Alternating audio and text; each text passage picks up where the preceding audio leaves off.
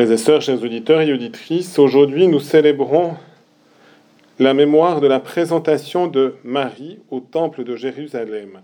Et comme le dit l'introduction du missel romain au-delà des rites de l'époque, nous célébrons le oui de Marie qu'elle a prononcé librement au moment de l'éveil de sa conscience.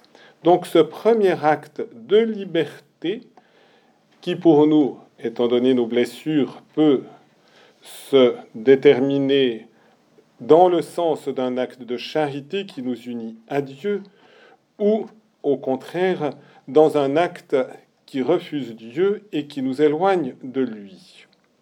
Marie avait aussi cette possibilité de liberté, mais elle a donné son plein consentement à la volonté du Seigneur. Et en effet, l'acte qu'elle pose est un acte pleinement de charité et qui émane de son cœur immaculé. Regardons justement à la lumière aussi des lectures choisies pour cette fête.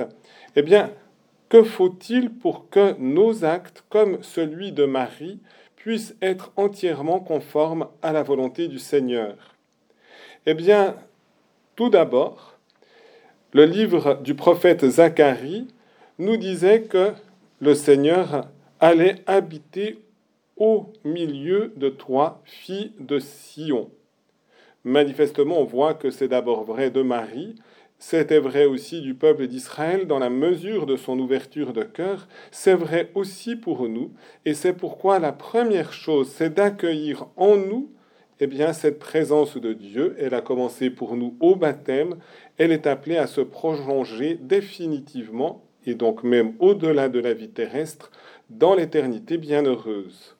Et ensuite, toujours le prophète Zacharie nous dit, tout à la fin du passage que nous avons proclamé, que tout être de chair fasse silence devant le Seigneur, car il se réveille et sort de sa demeure sainte.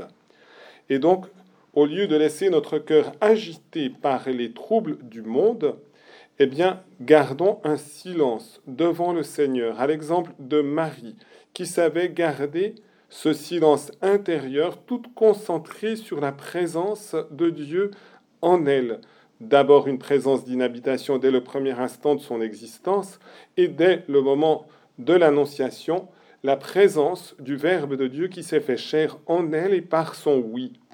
Et si nous gardons ce silence intérieur, si nous excluons cette agitation du monde, eh bien le Seigneur va se réveiller en nous et sortir de sa demeure, c'est-à-dire aller vers le témoignage de notre vie pour témoigner de sa bonté, de sa beauté, de sa grandeur, de sa toute-puissance, de son mystère.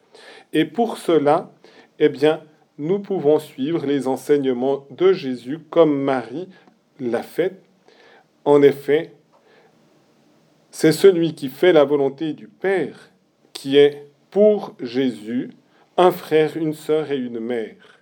Marie l'a été d'une manière excellente, non seulement parce qu'elle a été mère de Jésus selon la chair, mais qu'elle l'a été aussi selon sa foi et sa fidélité dans la foi, l'espérance et la charité.